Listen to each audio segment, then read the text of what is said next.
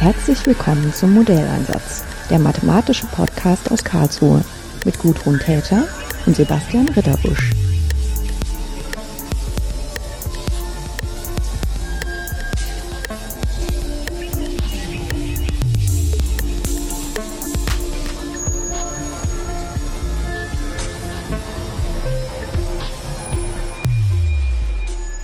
Schönen guten Tag, Corinna Schwitzke.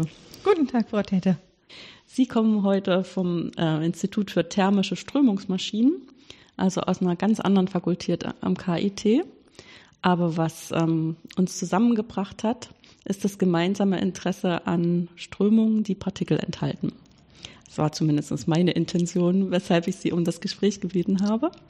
Und ähm, Sie waren dann auch so freundlich, relativ kurzfristig sich die Zeit dafür zu nehmen und herzukommen und mit mir darüber zu sprechen.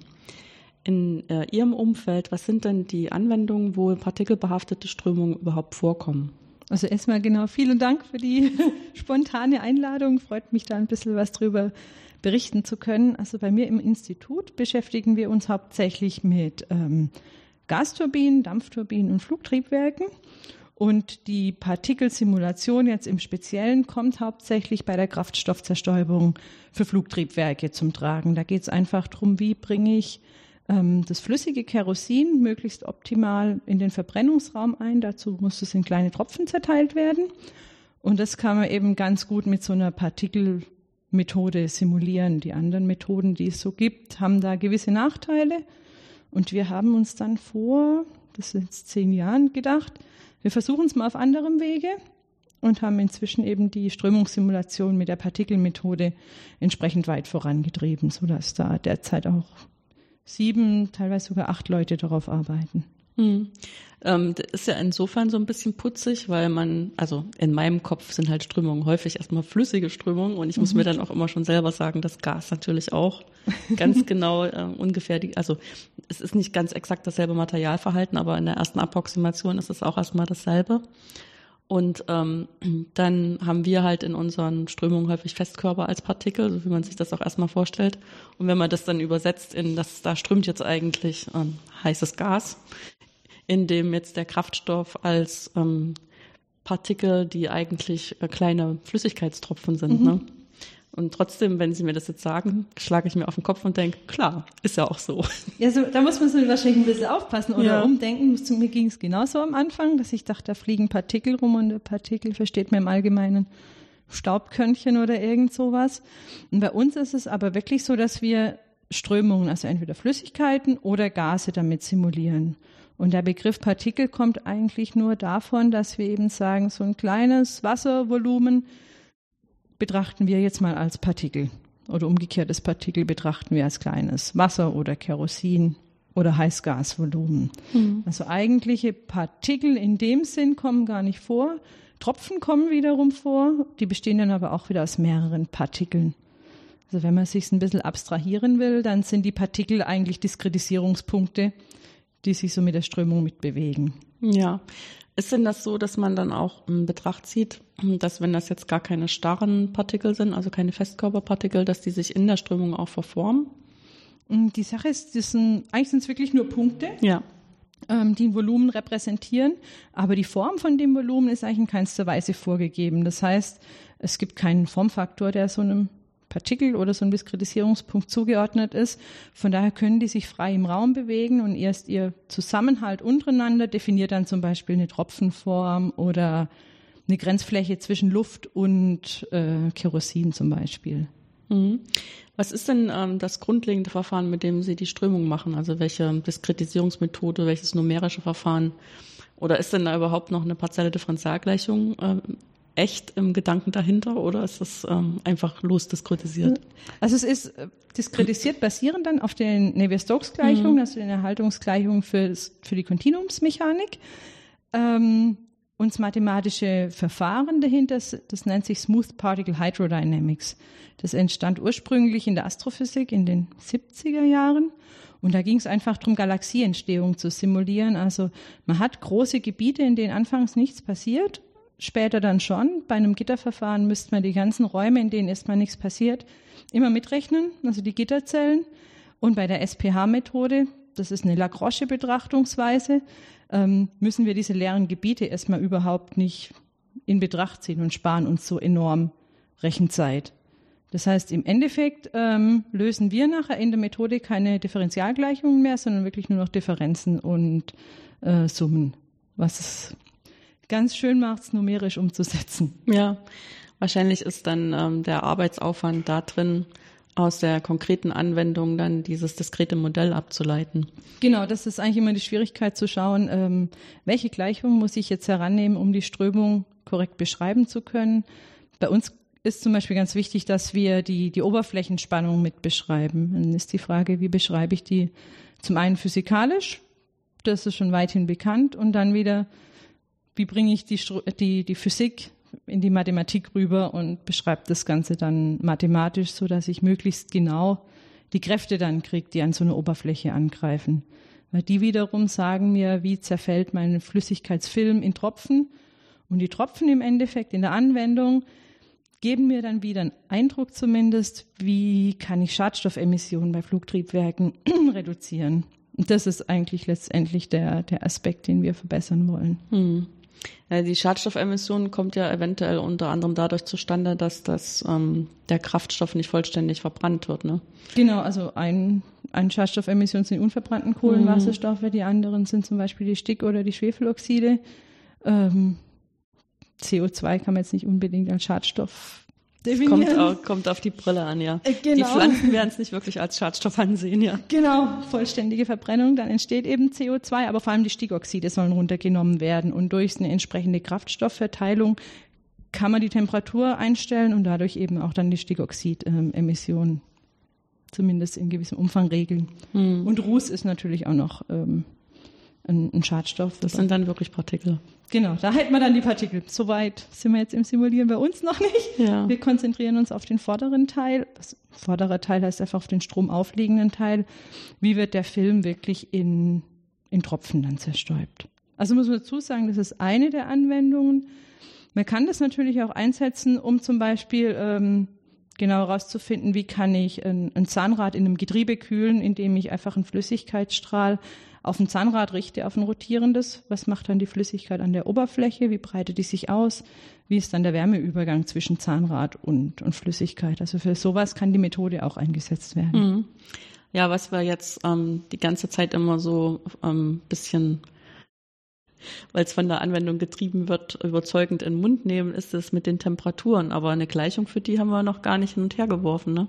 Also wenn wir, wenn wir Temperaturen mit einbeziehen, muss zugeben, bei der, beim Flüssigkeitszerfall ähm, rechnen wir oft nicht. erst noch isotherm. Genau. Genau, also wenn es dann Richtung Verbrennung halt gehen würde, braucht man die Temperaturen oder beim Wärmeübergang, ähm, dann müssen wir auf die Energiegleichung von uns zurückgreifen. Also die Navier-Stokes-Gleichung haben wir für den, für den Impuls und dann nachher für die Temperatur die Energiegleichung. Und die muss dann eben auch wieder diskretisiert werden in dem Verfahren. Das geht aber eigentlich nach einem ja, Standardverfahren oder überhaupt dem Ansatz für diese Methode, indem man alle Differentialgleichungen dann in Differenzen überführt ähm, und an den mitbewegten Stützstellen, also den sogenannten Partikeln, berechnet. Ja, also vor meinem inneren Auge ähm, läuft das jetzt auch gerade ganz ruhig durch. Was ich äh, faszinierend finde, ist, äh, wie Sie in aller Selbstverständlichkeit sagen, dass wir wissen, was an den Oberflächen passiert. Also Oberflächenspannung ganz konkret. Weil ähm, Kerosin ist ja jetzt auch nicht unbedingt so ein Stoff, der sich ganz genau wie Wasser verhält. Und ich habe immer das Gefühl, aus meiner Erfahrung ist dann Oberflächenspannung das, wo man es auch als erstes merkt, dass bestimmte Sachen dann doch nicht linear sind, wie man es bei Wasser immer ansetzt. Mhm. Also das Verhältnis zwischen Spannung und ähm, den, jetzt komme ich nicht mehr auf den Ausdruck, ist ja schlimm. Geschwindigkeitsgradienten. Strain Relation ist das Englische. Also wir haben, was wir dann eben annehmen, wenn wir solche Oberflächenspannungen berechnen, mhm. ist einfach der Oberflächenspannungskoeffizient und dann entsprechende Krümmung werden die, die also Kräfte direkt berechnet. mit dem Koeffizienten, okay. Genau, mhm. wir nehmen eigentlich die Koeffizienten, ja. die man dann aus Experimenten zum Beispiel schon hat oder wenn man dann Kontaktwinkel an Wänden noch braucht, auch da nehmen wir die experimentell bestimmten. Und damit versuchen wir herauszufinden, was an der Oberfläche wirklich passiert. Vorher wissen wir es auch nicht. Ja. Ähm, bilden sich dort Wellen aus oder werden dort teilweise Ligamente oder Tropfen schon abgeschert?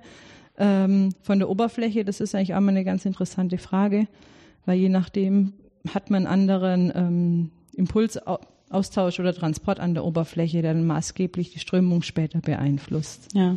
ja, weil das ist so ein bisschen, also traditionell von der Entwicklung der Theorie ist es ja auch eher so, dass das Mitführen von Oberflächen als Unbekannte in dem ähm, Verfahren ist ja relativ spät ange, an, hat spät angefangen, weil es auch wirklich extrem schwierig ist. Mhm. Und also zumal nicht nur mathematisch, sondern auch von der Physik her schwierig, um das genau zu beschreiben, was eigentlich an der Oberfläche passiert. Und ähm, was Sie jetzt hier beschreiben und was ja dann auch wirklich passiert und funktioniert, wie wir alle wissen, weil wir schon Flugzeuge geflogen sind, äh, ist ja noch viel verrückter. Also dass man eigentlich als Hauptding in dem Prozess sind das alles äh, Sachen, wo uns die kontinuierliche Film zerreißt. Mhm. Also eigentlich alles lauter verbotene Sachen führt für die Theorie und auch also schwierig zu handhabende Sachen, wenn man da wirklich eine kontinuumsmechanische Basis hat, auf deren Grundlage man dann alles zerreißen will. Mhm, mhm. gerade mit, ja, das ist gerade der Punkt, den Sie ansprechen, warum wir von den gitterbasierten Verfahren, die ja üblich sind für Strömungssimulationen, übergegangen sind zu so einer partikelbasierten Methode weil es eben dann schwierig wird, Oberflächen genau zu definieren in so einer oder überhaupt Oberflächen, die sich stark verformen, mit so einer gitterbasierten Methode, beziehungsweise, was Sie gerade angesprochen haben, wenn sich eine Singularität bildet bei einem Tropfenabriss, ähm, dann kann das mit den Gittermethoden schwer bis gar nicht erfasst werden. Oder es wird der Rechenaufwand enorm hoch. Und das Schöne ist mit der Partikelmethode, weil ich die Partikel als Diskretisierungsstellen immer mit dem Geschwindigkeitsfeld mittransportiere, werden meine Grenzflächen noch automatisch mittransportiert. Ich brauche die nicht mehr in einem extra Verfahren noch zusätzlich ähm, rekonstruieren, mache dadurch weniger Fehler, der Rechenaufwand ist deutlich geringer und kann eben solche Geschichten wie so ein Tropfenabriss ähm, einfach darstellen, weil sie einfach in der Methode schon inhärent eigentlich mit drin sind. Mhm. Wenn was dann auch immer so ein bisschen putzig ist, also ich weiß auch nicht, wir denken halt auch häufig als Mathematiker so, man macht eine Operation und dann die Inverse dazu. Und ähm, das mit dem Zerstäuben, also dem Vertröpfchen machen und äh, alles aufreißen von dem Film, es wäre ja sozusagen eine Operation und die Rückkehroperation wäre aus diesen Tröpfchen vielleicht größere Tröpfchen zu formen, aus den größeren Tröpfchen wieder ein Film. Mhm. Was ja von der Theorie her genauso schwierig zu beschreiben ist. Also schwierig in der Physik und schwierig äh, dann für numerische Verfahren. Also bei uns steckt halt das Kräftegleichgewicht letztendlich dahinter. Ja. Wir beschreiben das jetzt, würde ich jetzt mal sagen, gar nicht direkt als eine Operation, die stattfindet, ob sich aus dem Film Tropfen bildet oder ob sich Tropfen wieder zusammenlagern, was zugegebenermaßen bei uns aber selten bis gar nicht vorkommt. In der Anwendung aber ist es auch schwachsinnig. Das war jetzt nur, weil ich habe halt mein, mein Gehirn irgendwie Theorie so arbeitet. An ja. sich, genau, ist das ja, ja. durchaus ähm, äh, möglich. Und wie gesagt, bei uns ist es keine direkte Operation, sondern eigentlich eher ein Gleichgewicht von angreifenden Scherkräften, zum Beispiel an einem Tropfen oder an einem Film, und den Oberflächenspannungskräften. Und letztendlich wird dann immer die Energie minimiert. Ähm, je nachdem, welche Kraft überwiegt, bildet sich der Tropfen oder wird die Welle zum Beispiel wieder gedämpft und äh, führt zu einem flachen Film. Aber eigentlich berechnen wir Kräfte und durch die Kräftebilanz, Scherkraft, Oberflächenspannungskraft kommt es zum einen oder anderen Fall. Ja, das erscheint mir auch wesentlich natürlicher, muss ich sagen.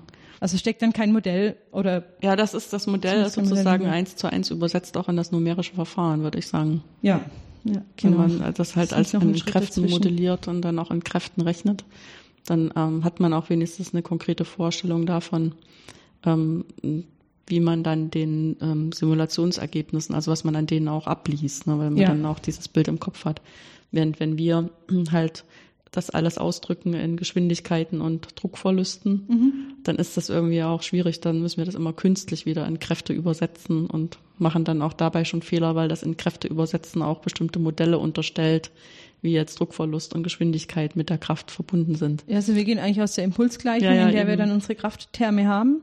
Ähm, und dann kriegt das Partikel in dem Fall der Diskretisierungspunkt eben eine entsprechende Geschwindigkeit zugewiesen und dieser Grenzfläche bewegt sich auseinander oder zusammen. Ähm, und somit brauchen wir nicht, wie Sie auch schon gesagt haben, nicht nochmal ein Modell dazwischen schalten. Mhm.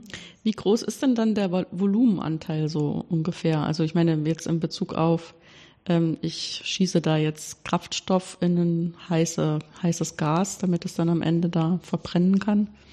Also ich muss ehrlich zugeben, Das ich auf Pi mal Daumen wäre mir jetzt eigentlich schon Ich äh, müsste genug. jetzt extrem raten, weil ich gerade die Zahlen überhaupt nicht im Kopf habe, aber vom, also wenn es nicht vom Masseanteil, Masseprozent ist, die variieren natürlich nochmal stark durch Ja. die Dichteunterschiede. Aber vom Volumenanteil ähm, würde ich sagen, sind wir nachher auf jeden Fall unter 10 Prozent im, im Flüssigkeitsvolumen. Hm. Also das ist schon vergleichsweise gering.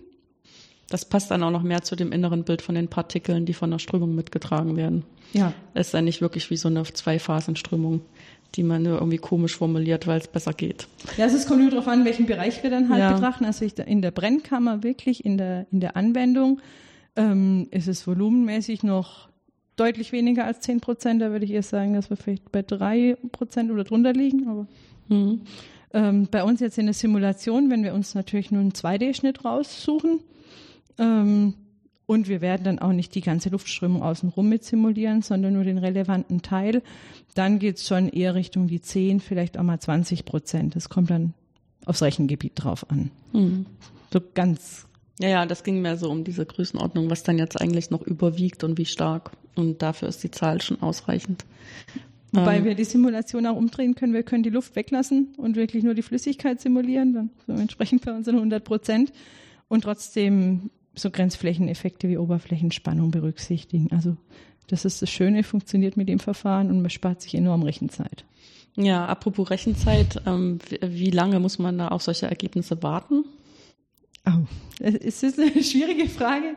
Ähm, Ja, ein bisschen Zahlen hier. So und so viel Variablen, Milliarden, Milliarden. Das- in, Wenn ich die jetzt alle im Kopf hätte. äh, also wir können Rechnungen inzwischen machen. Das Schöne ist der Code, also den wir am Institut entwickelt haben. Mhm. Das ist eine Eigenentwicklung. Ähm, der ist inzwischen hochgradig parallelisiert und extrem effizient, sodass wir für Universitätsbereiche, würde ich sagen, in vertretbarer Zeit ähm, eine Milliarde Partikel, also Stützstellen, berechnen können. Kommt dann immer darauf an, wie groß ist ähm, Ja. oder wie lang ist die Zeit, die wir berechnen wollen. Aber so eine Rechnung kann sich ziehen von so einer Milliarden-Partikel-Rechnung über ein paar Millisekunden Echtzeit. Die dauert dann vielleicht zwei, drei Wochen, die Rechnung.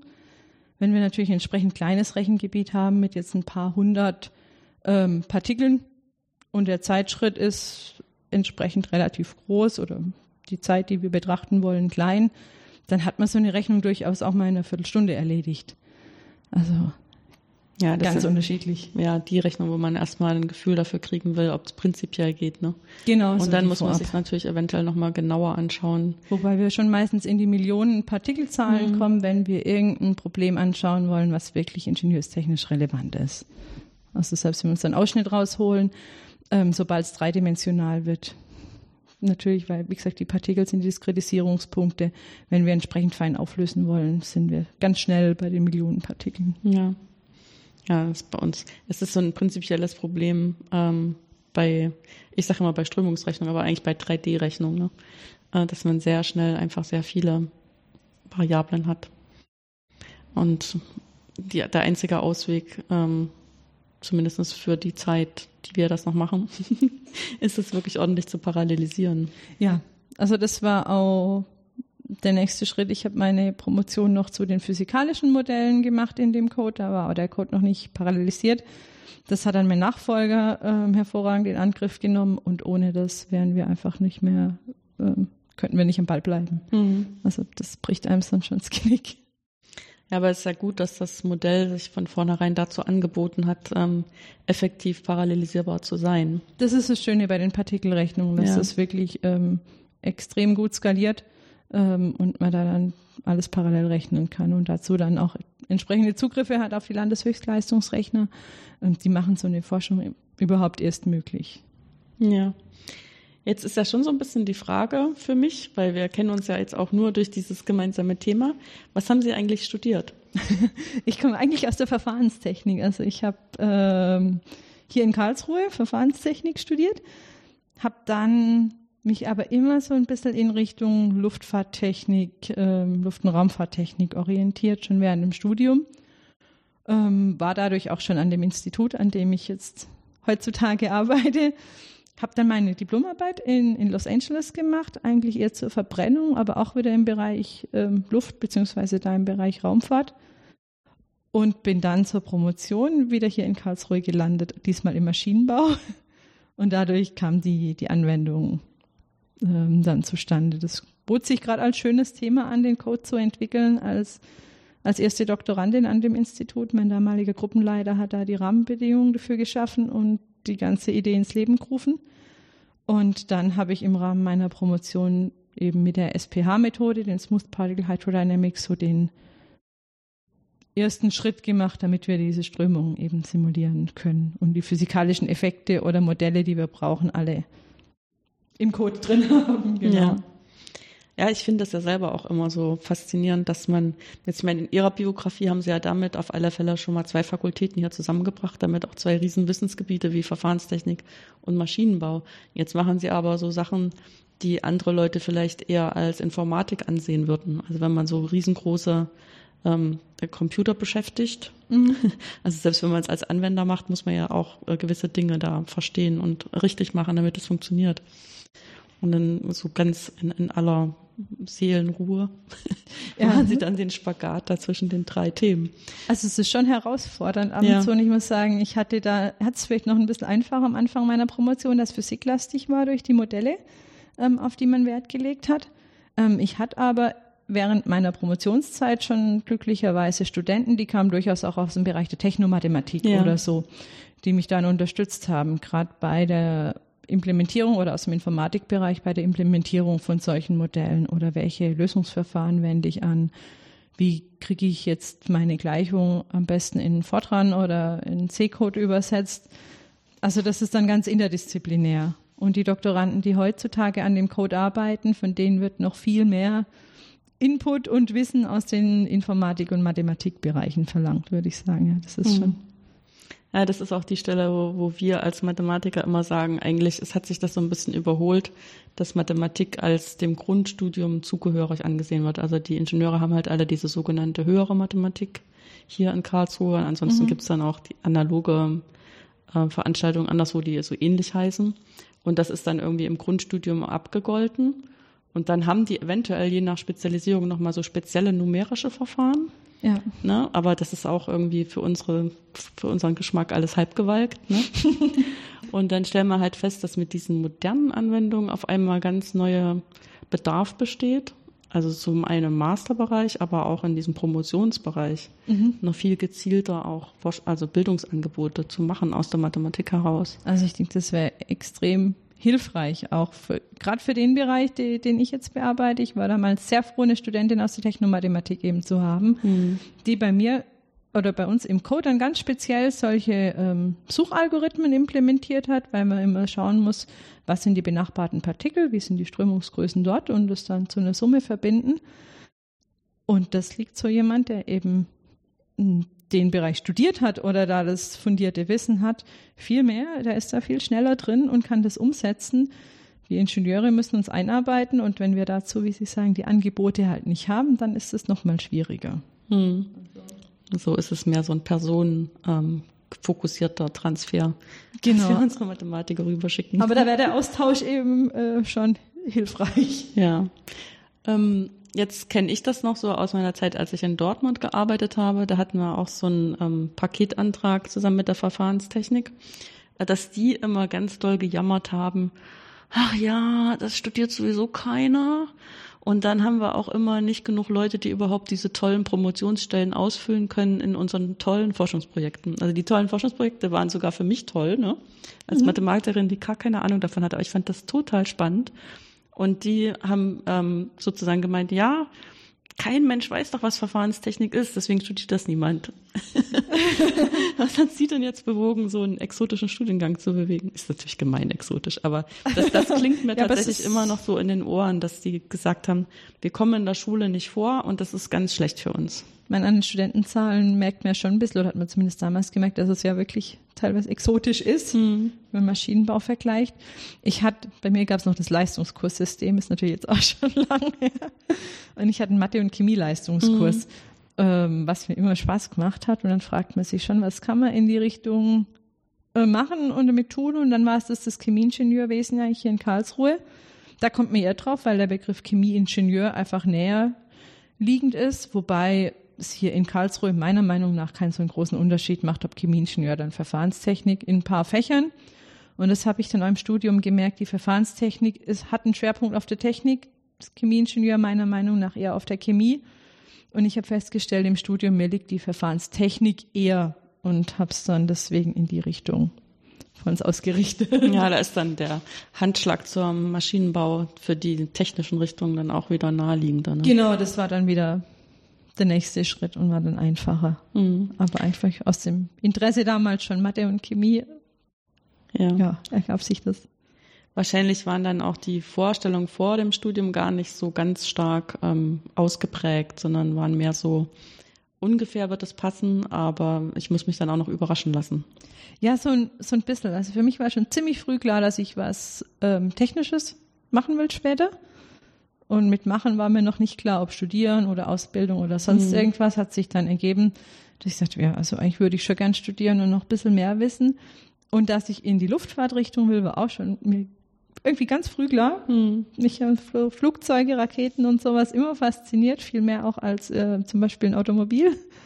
Ähm, und dann bot sich die Gelegenheit, darüber eben einen Einstieg zu finden, weil ich dachte, in der Verfahrenstechnik ähm, hat man diese Grundlagen genauso. Die Chemie hat mir auch Spaß gemacht. Somit halte ich mir das alles noch ein bisschen offen, wo ich nachher direkt hin will und konnte es dann im Studium in die Richtung schieben. Aber klar, ganz bewusst, was jetzt da im Studium wirklich gelehrt wird, was mir auch nicht.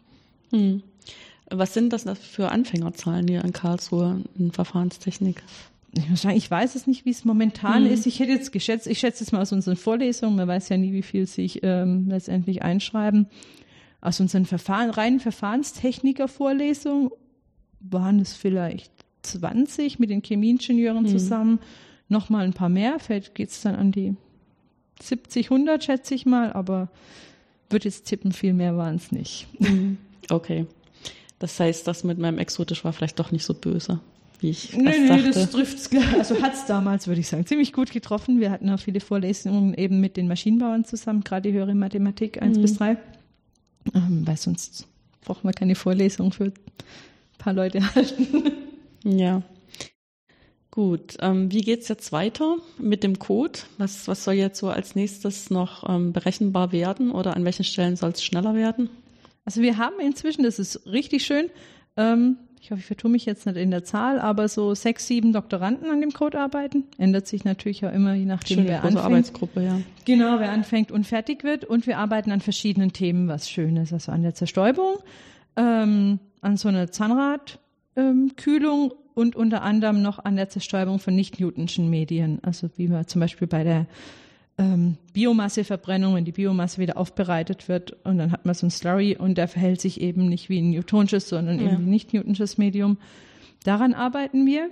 Das sind so die, die Nahziele, dann eben dadurch ähm, optimierte Zerstäubergeometrien ähm, bereitzustellen und so weiter, optimiere Kühl- und Schmierung von, von Getrieben zu gewährleisten. Und ein übergeordnetes Ziel ist eigentlich, dass wir so eine Art virtuellen Prüfstand haben. Dass wir sagen können, wir setzen die Geometrie jetzt in, in unserer Rechnung auf, in unserer Simulation und können uns dann Punkte aussuchen, wo wir Geschwindigkeiten haben wollen, dass wir von einem Spray die Tropfengrößenverteilung haben wollen, die Tropfengeschwindigkeitsverteilung ähm, und es eben nicht mehr in richtig aufwendigen, dadurch auch teuren Versuchen machen müssen. Dann können wir das zudem hin, könnten wir dann noch bei erhöhten Drücken machen, was natürlich ähm, die Triebwerksindustrie... Im Experiment immer schwieriger wird, immer, ja. Genau, die interessiert ja. im Experiment, ja. das ist extrem schwierig. Also der virtuelle Prüfstand ist so das übergeordnete Ziel, würde ich mal sagen. Vom Code selber her ähm, ist es, also er ist schon extrem schnell. Da lässt sich vielleicht noch das eine oder andere optimieren, aber im Fokus steht jetzt eher die Anwendung auf verschiedene, auf verschiedene Gebiete und dann unter anderem noch physikalische Effekte, unter anderem um andere Anwendungen zu simulieren, mit reinzubringen. Zum Beispiel Wärmeübergänge in Mikrokanälen für so Mikrowärmetauscher. Solche Sachen haben wir dann eher noch im Hinterkopf, noch andere Anwendungsgebiete. Hm. Ja, da klar, da muss man auch wieder anfangen, richtig in die Physik reinzugehen, was dann wirklich die Kräftegleichgewichte sind, die da relevant sind. Genau, und welche Modelle brauchen wir dann? Vielleicht ist die Oberflächenspannung in manchen Sachen gar nicht mehr relevant, vielleicht dafür der Phasenübergang. Mhm.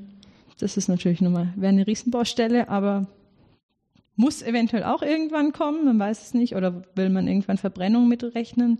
Das haben wir jetzt noch nicht auf dem Schirm, aber das könnte man sich alles noch ausdenken. Also Anwendungsmöglichkeiten, würde ich sagen, mhm. gehen uns nicht aus in ich nächster sagen, Zukunft. Die Arbeit, Arbeit geht uns nicht aus. Nee. Und auch nicht ähm, der Spaß dran, die neuen Sachen ans Laufen zu bringen. Nee, überhaupt nicht. Also überall, wo es Zweiphasenströmungen gibt oder komplexe Geometrien, die sich dann auch noch bewegen, ähm, da ist die Methode eigentlich hervorragend geeignet für. Gut. Dann bedanke ich mich ganz herzlich für das Gespräch. Vielen Dank.